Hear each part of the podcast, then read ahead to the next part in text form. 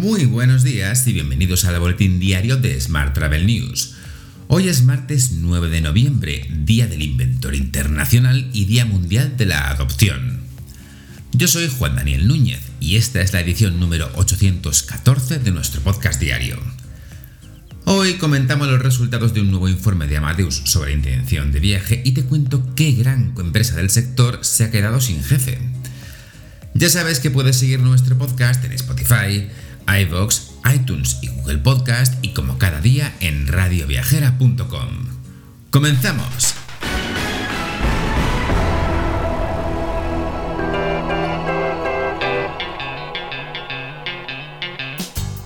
Estados Unidos ha abierto este lunes sus fronteras a viajeros internacionales vacunados, eso sí. Esto sucede tras 20 meses de cierre debido a la pandemia del coronavirus. Los viajeros tendrán que presentar prueba de pauta completa de una de las seis vacunas autorizadas por la OMS. Cambiamos de asunto. Según un informe publicado ayer por Amadeus, el 79% de los usuarios españoles quiere viajar en el próximo año. Además, el 46% de los viajeros espera viajar por negocios a un destino que requiera un vuelo antes de final de este año. ¿Y cómo están reservando a los españoles? Pues según un estudio de la firma Weekend Desk, los españoles preparan sus vacaciones al salir del trabajo, mentira, y los fines de semana. Los viajeros son ahora más organizados y buscan planes con experiencias completas, lo que ha hecho que la inversión supere un 20% el gasto prepandemia. El móvil se posiciona como el gran aliado de la búsqueda y la planificación de las escapadas. Además, según Weekend Desk, los planes wellness en entornos privados y los alojamientos sostenibles se afianzan como principales demandas. Más temas. Sin duda, la noticia de la jornada es que el cofundador y consejero, delegado de TripAdvisor, Steve Koffer, ha anunciado que se jubilará en 2022 tras dirigir la compañía durante 21 años. TripAdvisor anunció la noticia junto con su informe financiero del tercer trimestre de 2021 Coffer ha explicado que permanecerá en su puesto hasta que se nombre un sucesor. La compañía, por supuesto, ha asegurado que ya está buscando un candidato.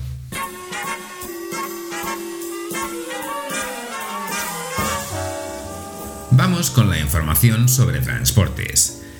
Tal y como leemos hoy en Economía Digital, IAG despide a 11.000 personas, aunque Iberia y Vueling se salvan, al menos de momento. Entre despidos y expedientes de regulación temporal de empleo, IAG ha reducido los gastos de personal en 519 millones de euros este ejercicio. En nuestro país, la empresa que dirige Luis Gallego, Iberia, ha podido aprovechar las ayudas que puso en marcha el gobierno en el inicio de la pandemia con el fin de evitar una sangría laboral. Seguimos hablando de Iberia, que ha anunciado que volará a Dallas, San Francisco y Washington en la temporada de verano. American Airlines, British Airways, Finnair e Iberia ofrecen una red global que enlaza más de 400 destinos en 100 países entre Europa y Estados Unidos, Canadá, México y Puerto Rico. Mientras, Vueling se suma a Ryanair y cobrará por subir la maleta a bordo. A partir del día 23 de este mes habrá que pagar entre 8 y 25 euros en función del peso del bulto. Y también en el diario económico 5 días leemos que la normativa europea de slots mete presión sobre el futuro de Air Europa. Preservar los derechos sobre franjas horarias precisa mayor producción este invierno y se prevé una, una norma más dura para el próximo verano.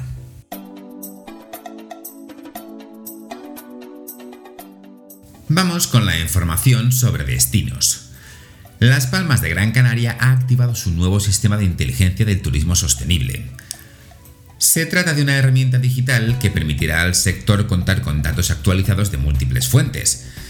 El objetivo es tomar decisiones y mejorar la competitividad de las empresas y del destino en su conjunto.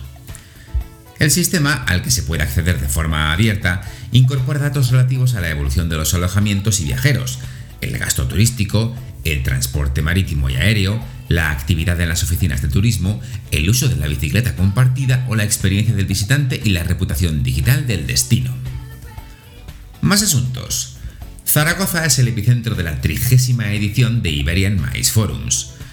Este evento supone un encuentro entre proveedores, agencias de eventos, asociaciones y empresas del sector del turismo de negocios en el que los participantes se reúnen para conocer la oferta nacional de este campo, Además, pueden afianzar las relaciones establecidas con varias actividades de networking y citas profesionales preestablecidas. Por su parte, la Comunidad de Madrid ha anunciado que ha recuperado el 91% del turismo nacional que tenía antes de la pandemia. Pone ahora su foco en fomentar el turismo desde América y el sudeste asiático. Además, la web de turismo del Ayuntamiento de Madrid ha batido en octubre su récord histórico de usuarios mensuales y páginas vistas diarias. Esmadrid.com ha registrado más de 2 millones de usuarios mensuales y 242.000 páginas vistas en el mes de octubre. Por otro lado, el Consejo de Formentera, a través del área de turismo, ha firmado con la agencia online de viajes Expedia Group un acuerdo de difusión y promoción del compromiso de viajes sostenibles de la UNESCO. De este modo, Formentera es el primer destino europeo en hacer esta colaboración siguiendo el precedente de la Autoridad de Turismo de Tailandia. Y como sabes, la cumbre de innovación turística y tecnológica TISP, o sea, Tourism Innovation Summit, se celebra en Sevilla del 10 al 12 de noviembre y contará con más de 5.000 congresistas y un impacto estimado en más de 15 millones de euros para la ciudad de Sevilla. El evento abordará cinco ejes estratégicos, reactivación, recuperación de la confianza del viajero, digitalización, sostenibilidad y turismo inclusivo. Perdón. Habrá cuatro mesas en Europa Latam, habladas 100% en castellano, y estarán a cargo de nuestro amigo y presentador y productor de Málaga es Mundial y Viajar es Mundial, y también organizador del Foro Iberoamericano de Turismo Sostenible, el argentino Alex Che.